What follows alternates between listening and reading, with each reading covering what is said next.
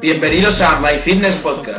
Aquí encontrarás todo lo que debes saber acerca de salud, entrenamiento, nutrición, desarrollo personal y mucho más.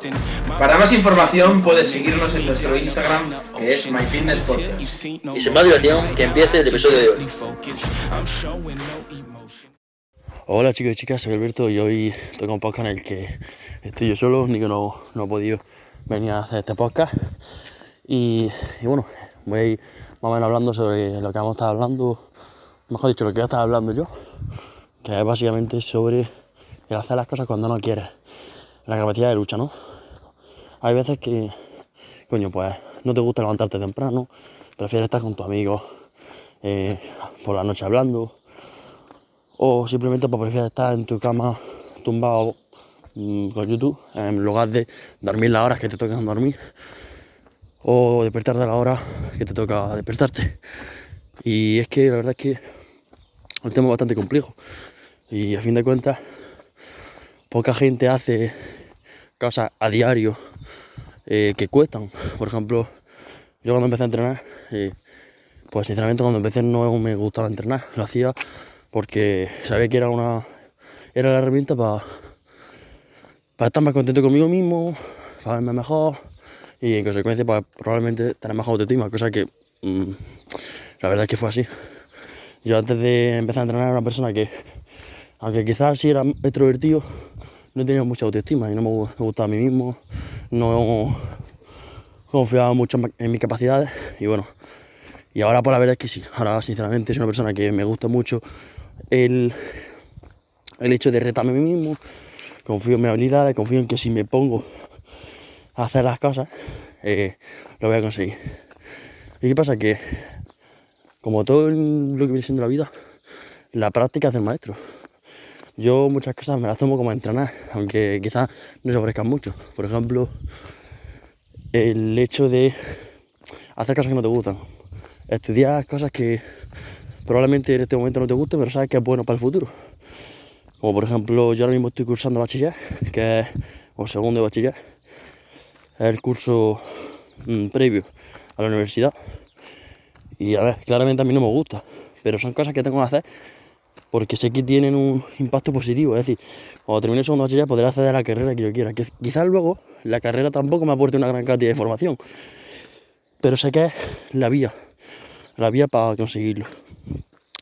Mucha gente eh, quiere conseguir algo sin sacrificar cosas. De hecho, hace no mucho subí una historia en la que lo mencionaba a un amigo mío de mí, eh, Rafa. Rafa, que es mi amigo, no sé si lo estará escuchando. Eh, nos gusta mucho un anime que se llama Full, Met Full Metal Alchemist. No sé si os gustarán los animes. Y habla sobre el intercambio equivalente. Si tú quieres algo, tendrás que sacrificar algo igualmente valioso a cambio. Al fin y al cabo, la vida consta de sacrificios constantes para llegar a las metas que quieras llegar, en caso de que tengas unas metas. Porque esa otra, mucha gente eh, no, tiene, no tiene metas. O si tiene metas son demasiado ambiguas y abstractas. Demasiado, diría yo. Ejemplo, eh, ¿qué quieres estudiar? No sé, algo que me haga feliz, ¿vale? ¿Qué te hace feliz? Y probablemente no lo sepan, no saben qué les hace feliz. ¿Por qué? Porque no han practicado, no han probado, no se han metido en el charco y han dicho, hostia, esto no me gusta. Eh, yo ahora mismo estoy bastante seguro de que el deporte, entrenar y aprender de esto, es si no mi pasión, mmm, no, yo diría que es mi pasión, sinceramente. ¿Y por qué empezar el podcast? Bueno, es una historia muy larga, pero sí es verdad que es para, yo lo creé para decir, lo pruebo, si me gusta, sigo, y si no, pues ya está, te metes en el charco y te vuelves a salir igual que has entrado. Al fin y al cabo, allá donde haya riesgo, allí donde, donde hay riesgo y donde hay peligro de hostia, es donde hay aprendizaje. Yo, si, sinceramente, no está Nico hoy, pero siempre se lo digo, y es que si, si no fuese por Nico, yo no hubiese empezado el podcast. Y es que, sinceramente, eh, me hubiese puesto a pensar, no, tengo que hacerlo perfecto. Mira, las cosas al principio no se hacen perfecto. Tú cuando empiezas a hablar con una tía, no empiezas a hablar perfecto, ni empiezas a, a desenvolverte de una manera fácil. No. El, paso de la hora, de las veces que lo vas intentando, cuando ya se hace mejor. os recomiendo 100% que vayáis al primer podcast. Al primer podcast vais a escuchar mi voz y vais a decir, este tío, ¿quién coño es? Este Alberto está hablando súper serio, parece que está enfadado. Y así es que al principio, pues, no sabes cómo hacer las cosas. Y la forma en la que más se aprende, pues, es la práctica. Yo, por ejemplo, he aprendido mucho de comunicación, gracias a Nico, gracias a que yo también me he formado, y a que tengo un poco, al fin y al cabo, porque me fuerza que todas las semanas tengo que ir hablando, tengo que ir mejorando mis expresiones, tengo que hacer por dónde, para que la gente que me escuche se entretenga, diga, coño, me gusta, eh, me está aportando algo. Prefiero estar escuchando este podcast que, que viendo Élite en Netflix. No sé si me explico, es decir, ahí donde tú puedes meterte la hostia es donde probablemente más vayas a aprender. Tienes que salir de tu zona de confort. Tú no puedes vivir siempre en tu zona de confort. Bueno, por poder puedes, pero mientras tú estás en tu zona de confort te vas a quejando y mirando a la gente y diciendo, joder, mira lo que ha hecho este, mira lo que ha hecho esta. Qué exitoso, qué exitosa. ¿Por qué tiene tanto dinero? ¿Por qué es tan feliz? ¿Por qué...? No sé. O sea, si tú estás en la zona de confort, no hay riesgo y por lo tanto no hay aprendizaje no sé, la mayoría de la gente se pasa toda su vida en una zona de confort y sobre todo cuando eres pequeño, bueno, pequeño me refiero cuando tienes menos de 25 años, puedes arriesgarte en la mayoría de las situaciones bastante. Coño, ¿qué es lo peor que te puede pasar? Vuelve a casa de tus padres, eh, tienes que trabajar en un McDonald's, te quedan 60 años de vida probablemente, no te vas a morir. Si yo, por ejemplo, me meto la hostia de mi vida y veo que la carrera que yo quiero hacer no me gusta, no me motiva, no es lo que yo creía que quiera, pues me meto la hostia, tengo 18 años no pasa nada. Se cambia, se cambia lo que se tenga que cambiar y volvemos al camino. No tenemos que preocuparnos en exceso y tener en cuenta que, coño, que si te equivocas, una vez se gana y otra vez se aprende. Esto, ¿qué, aprendería yo en caso de que no fuese la carrera que yo quiero estudiar? Pues aprendería que, bueno, que esa no es la opción, que puede ser un buen hobby, pero que no es aquello a lo que me quiero dedicar. O, pues simplemente que, que considero que hay otras opciones más válidas con las que voy a ser más feliz. Por lo tanto, eh, todos que me estáis escuchando, si tenéis algún sueño, alguna meta, que haréis, no sé, eh, tenéis un podcast también, coño, de verdad, animado. Si tenéis algún tipo de duda, nos podéis hablar a Nico y a mí, nosotros vamos, estamos 100% agradecidos y os vamos a ayudar, vamos, seguro.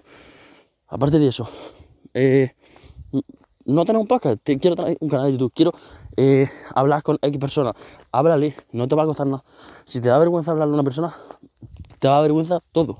Es decir, por ejemplo, yo hace no mucho estuve en una época en la que a lo mejor sí estaba un poco más triste, la verdad, por, bueno, por, por temas personales, y, yo me pensaba, digo, Alberto, si no eres capaz de, de, mm, de básicamente pasar esta situación y convertirte en una mejor persona, ¿qué pretendes hacer la vida? O sea, yo considero que si no eres capaz de eh, sobrepasar los problemas pequeños de tu vida, nunca serás capaz de sobrepasar uno grande. Tienes que tener en cuenta que, que la vida es como una especie de juego en la que te va a llevar mucha hostia. Y yo prefiero llevarme la hostia y aprender a solo llevarme la hostia. Mucha gente pasa por la vida simplemente existiendo. Esto no sé si lo decía un amigo, que pasan sin pena ni gloria. Pasan como si, por, pues nada, hacemos lo que haga la mayoría. Hacemos lo que haga la, mayoría de la gente de miedo. Y luego hay gente que realmente vive. Yo me gusta hablar de las cosas pequeñas. Mira, ahora mismo estoy grabando un podcast eh, por el campo, dando un paseo. Un día soleado. Hay, veo un paisaje verde, hay plantas, fresquito, buena temperatura, pantalones cortos. Cosas pequeñas que se valoran. Dice, habrá personas que literalmente no pueden tener comida, no pueden tener bebida, no pueden beber. Están en una situación mala. Y yo me voy a quejar porque he sacado un 7, un 6, un 5, un 4 en un examen.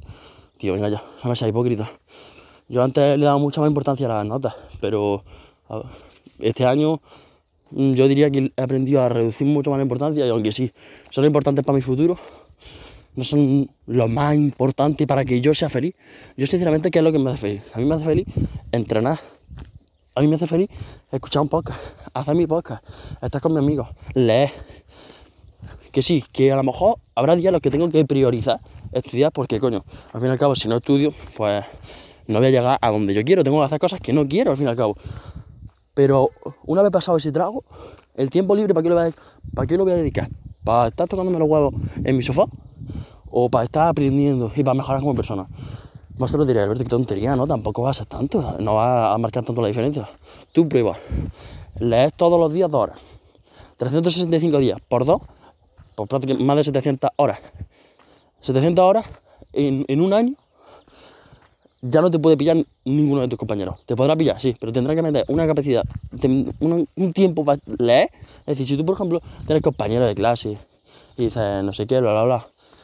Eh, yo leo dos horas, ¿vale? Sí, pues cada día la distancia entre tú y ellos va a ser mayor. Si ellos no hacen nada y tú les dos horas, cinco horas, diez horas, la distancia va a ser mayor. Si yo entreno dos horas todos los días, la distancia entre yo y la mayoría de la gente, el promedio va a ser mayor.